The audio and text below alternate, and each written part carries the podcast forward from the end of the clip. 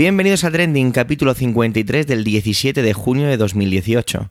Muy buenas, esto es Trending, un podcast de Milcar FM. En él te contamos algunas de las noticias más relevantes y o que nos han llamado la atención de la semana, así como su impacto en Twitter. Mi nombre es Javier Soler y soy el presentador de este podcast semanal. Pero tranquilos que aparte de la mía vais a escuchar otras voces y muy interesantes. Adelante.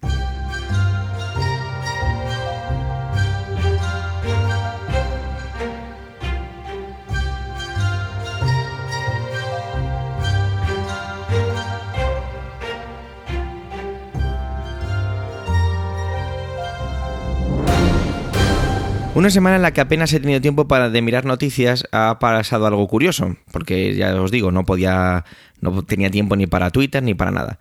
Pero esta vez han sido las noticias las que han llegado a mí. Porque todo el tema de Maxim Huerta rompiendo su récord como el ministro más breve, o que si Lopetegui es cesado por su fichaje en Madrid, que si Italia y Francia se reúnen y parece que hay tensiones, que si Trump las aceitunas negras y los aranceles, que si China también por ahí. Todo eso llegó a mí antes de que yo pudiera abrir Twitter o cualquier medio de comunicación. Aunque lo que hay que hacer es poner un poquito de orden y empezar con las intervenciones, ¿vale? Lo que vamos a hacer es que vamos a empezar con Manuel esta semana, que nos ilustra sobre el tema del Aquarius y la crónica de una de las personas que ha navegado en él, Sara Alonso Esparza. Así que desde aquí, adelante Manuel.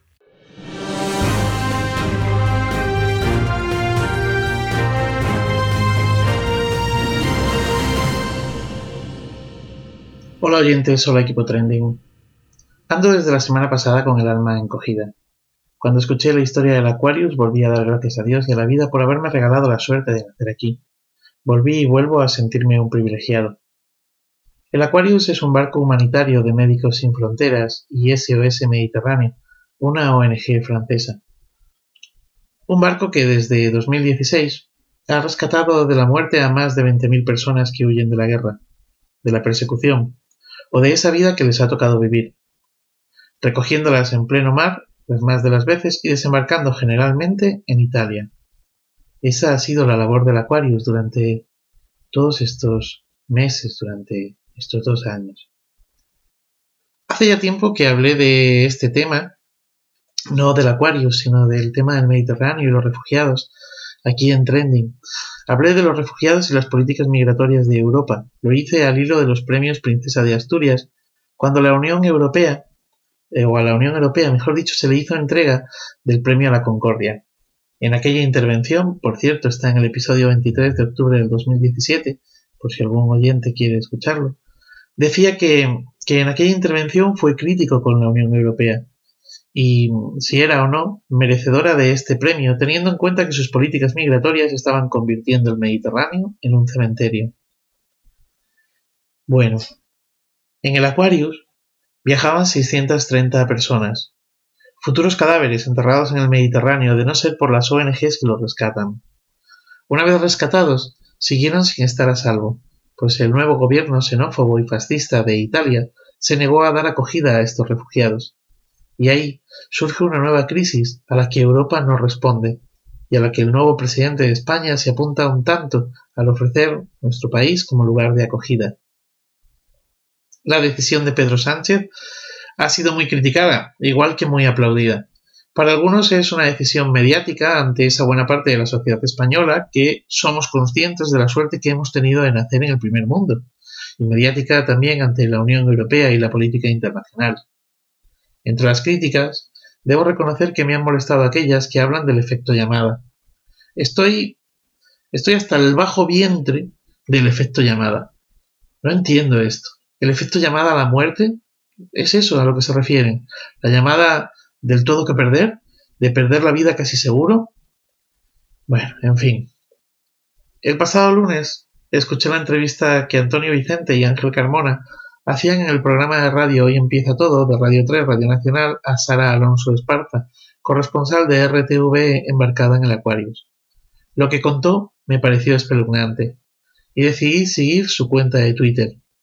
Desde ese día y hasta ahora he vivido a través de sus ojos la odisea del Aquarius, la Operación Esperanza, como se le llamó más adelante. La he vivido con el alma encogida y me he emocionado.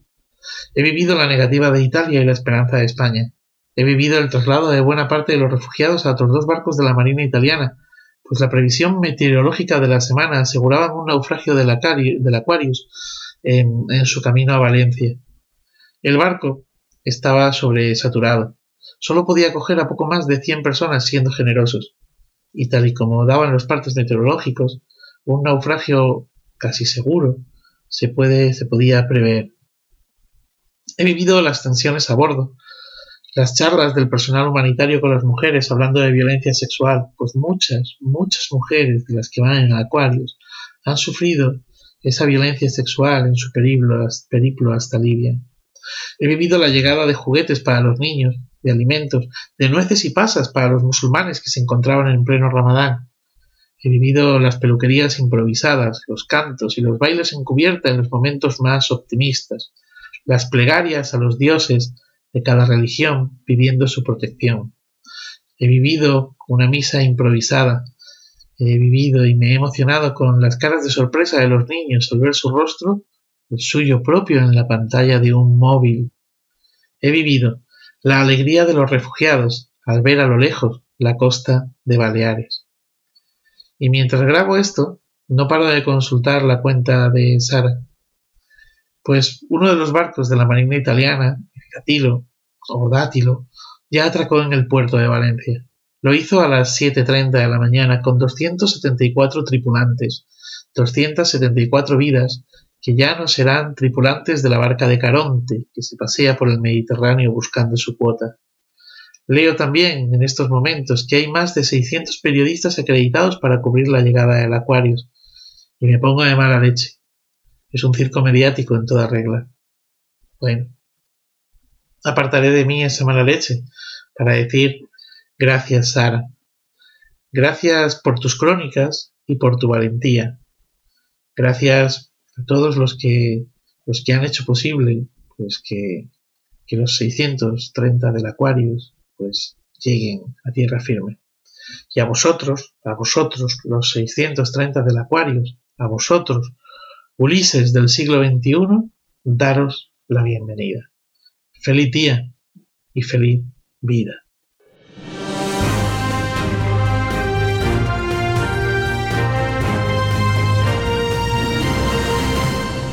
Esta semana tenemos un invitado de tierras asiáticas. Se trata de Mar Milian, compañero de la red aquí de Milcar FM, que tiene dos podcasts, eh, Cuatro Ventanas, que es un podcast sobre Microsoft muy interesante, y Un paseo por Shanghai, que es un podcast muy breve que hace contándonos pues sus cosillas de vida cotidiana por, por ahí, por Shanghai.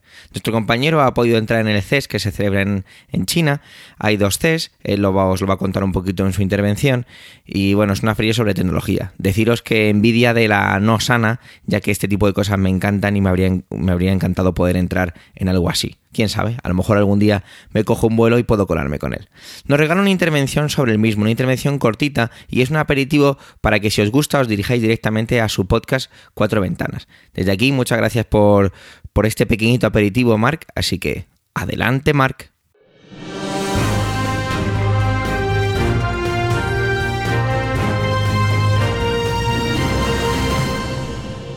Hola a todos, soy Mark Milian del podcast Un paseo por Shanghai y cuatro ventanas sobre Microsoft y tecnología.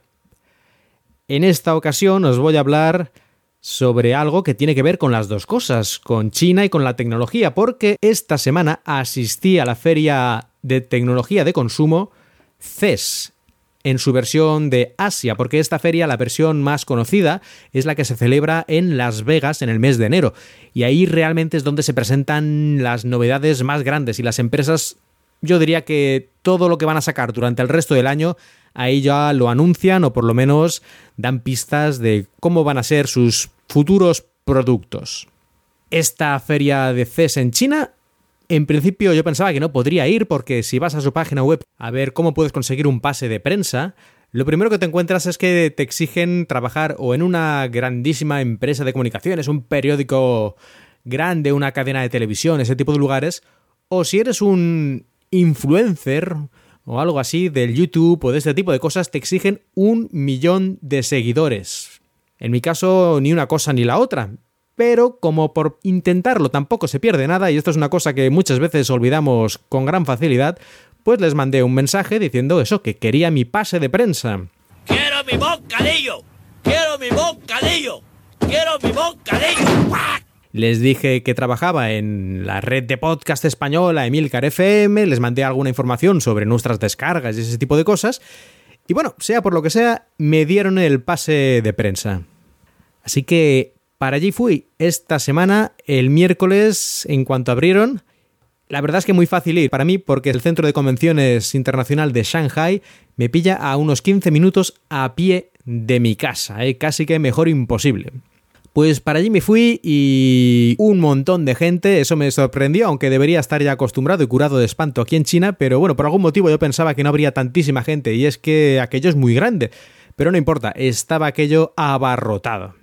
Después de unos pequeños problemillas para que me dieran mi pase... ¡Soy especial! Ya empecé a dar vueltas por los cinco gigantescos pabellones que tiene la feria o los que ocupaba el CES, porque en realidad tiene aún más pabellones, es realmente grande este lugar. Y este año yo creo que lo más destacado han sido los vehículos inteligentes, los vehículos de conducción autónoma y también la inteligencia artificial, especialmente todo lo relacionado con el reconocimiento facial, muy útil para controlar multitudes, pero también para otras cosas como para hacer pagos en las tiendas y muchas otras cosas que se mostraron allí. El CES es una feria que sí, está basada en teoría en cosas electrónicas, pero allí podemos encontrar de todo realmente. Aparte de estos vehículos eléctricos de conducción autónoma y la inteligencia artificial, este año había prácticamente de todo lo relacionado con la domótica, con electrónica en el hogar, aparatos relacionados con la salud, criptomonedas, realidad virtual, realidad aumentada, drones, drones acuáticos, robots de todas las formas, tamaños y utilidades, en fin, hay prácticamente de todo en esta feria CES. Yo creo que es un buen escaparate para ver un poco lo que nos va a deparar el futuro en los próximos años, porque la tecnología es una de las cosas que mueve la sociedad y aquí hay una representación un poco de todos los campos y de lo que está tomando más importancia lo podemos ver con antelación. Así que creo que es muy interesante visitar este tipo de ferias y aquí no tengo mucho tiempo para explayarme, así que ahí tenéis esperando ya el podcast en cuatro ventanas. Hay dos versiones del episodio. Uno, la versión original, tal como se grabó, y otro en el que las entrevistas, que eran en inglés casi todas, están dobladas al español. Así pues, si os interesa la tecnología, os recomiendo que le echéis una oída y seguro que como hay muchos pequeños productos de los que hablo, alguna cosa os va a hacer gracia. Aparte de que también me encontré con algún personaje un tanto curioso, la verdad. Gracias por escucharme, un saludo y hasta la próxima. ¿Eres un periodista? Sí. Un comunicador. ¿De la radio?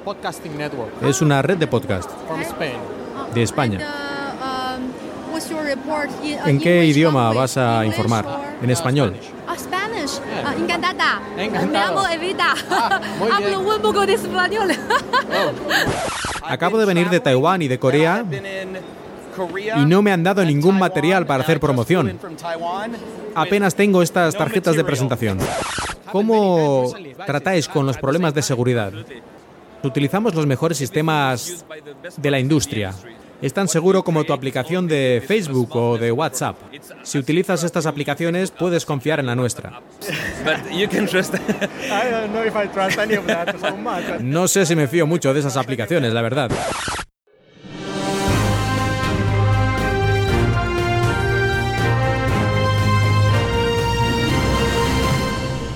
Creo que estaba con la televisión puesta viendo sin ver el partido de Croacia-Nigeria. No sé muy bien, pero cuando hay un mundial de fútbol o Eurocopa o Juegos Olímpicos o mundial de atletismo, mi pasión por el deporte y por verlo, bueno, perdón, mi pasión por ver deporte por la televisión se dispara.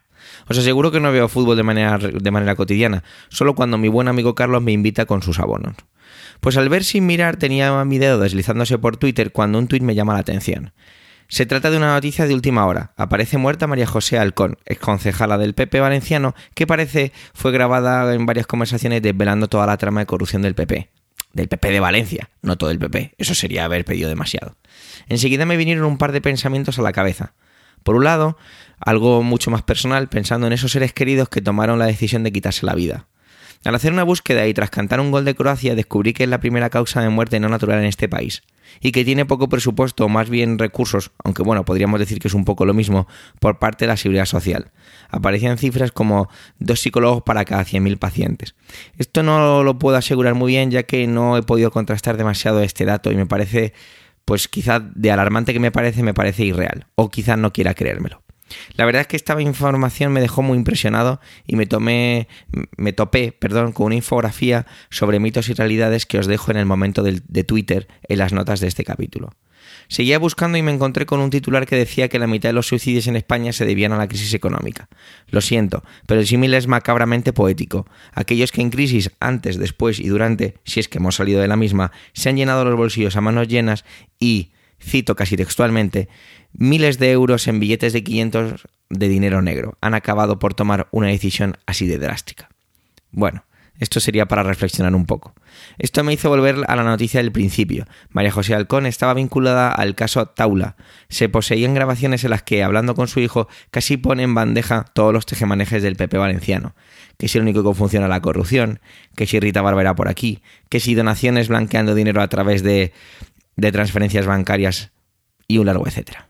Muy al principio decía que al encontrarme con esta noticia me surgieron pensamientos. Al principio comentaba esa parte más personal. Pues bien, otro pensamiento era de estar viendo una película de Martin Scorsese, ya que si hacemos un poco de balance histórico con la gente relacionada con la corrupción y demás buenas prácticas del PP, nos centramos eh, nos, perdón, nos encontramos una gran cantidad de muertes en circunstancias, bueno, digamos simplemente en circunstancias que llaman la atención. Hagamos ese pequeñito repaso, ¿vale? Y seguro que me dejo algunas. Miguel Blesa, hallado, muerte, hallado muerto con un tiro en el pecho, implicado en las preferentes y las tarjetas Black, julio de 2017. Rita Barbera, infarto en un hotel de Madrid, más que famosa alcaldesa de Valencia y bueno, podríamos decir que figura indiscutible de aquel partido, del partido en aquella zona noviembre de 2016. Francisco Sánchez Arranz, concejal de Boadilla del Monte, muerto antes de que se le pudiera llamar a declarar por la Gürtel, septiembre de 2015. José Martínez Núñez, otro sobre la Gürtel, muertes por causas naturales en 2015. Un juez, señoras y señores, Antonio Pereira, que se encargaría de imputar a todo el que pudo. Accidente cerebro cerebrovascular, disculpadme, que le tuvo 36 meses. No, perdón, 33 meses en una residencia en Madrid, muere a los 66 años en 2015. Más sobre la Gürtel. Isidoro Cuberos, hallado muerto en un barranco, octubre de 2015. Leopoldo Gómez, imputado en la operación Asfalto, muere en febrero de 2016. No voy a hacer bromas sobre esto, y es que he citado algunas frases ácidas con anterioridad. Es más, no hago bromas porque si te paras a pensarlo un momento, esto asusta bastante. Para algunos, esto sería justicia poética o la consabida frase de el karma, que nos ha valido últimamente para todo. Yo solo pido que el sol salga mañana y que ojalá el mundo de la política de este país sea mejor, que nadie quiera suicidarse por cuestiones económicas, ya haya sido por hacer algo malo o por hacer algo bien. Realmente me ha dejado muy impactado el descubrir la cantidad de gente que se quita la vida en este país y muchas veces relacionada simplemente con, temas económicos. Hoy, desgraciadamente, el, el podcast trending termina con un sabor de boca para mí muy agridulce. Hemos llegado al final de este quincuagésimo tercer capítulo de Trending. Gracias, muchas gracias por el tiempo que habéis dedicado a escucharnos. Tenéis los medios de contacto y toda la información y enlaces de este episodio en emilcar.fm barra trending. Allí en emilcar.fm tenéis los demás podcasts de la red. Arriba hemos puesto un botón para que así os podáis suscribir a la newsletter que os llega todos los domingos. Todos los domingos. Si te gusta Trending, recomienda su escucha a aquellos que te rodean, ya sean amigos, familiares, vecinos crear debates en torno al altavoz y luego nos dejáis comentarios en los diferentes medios o plataformas, incluso esas estrellitas en iTunes que siempre nos hacen levantar la moral. Un saludo y hasta la semana que viene.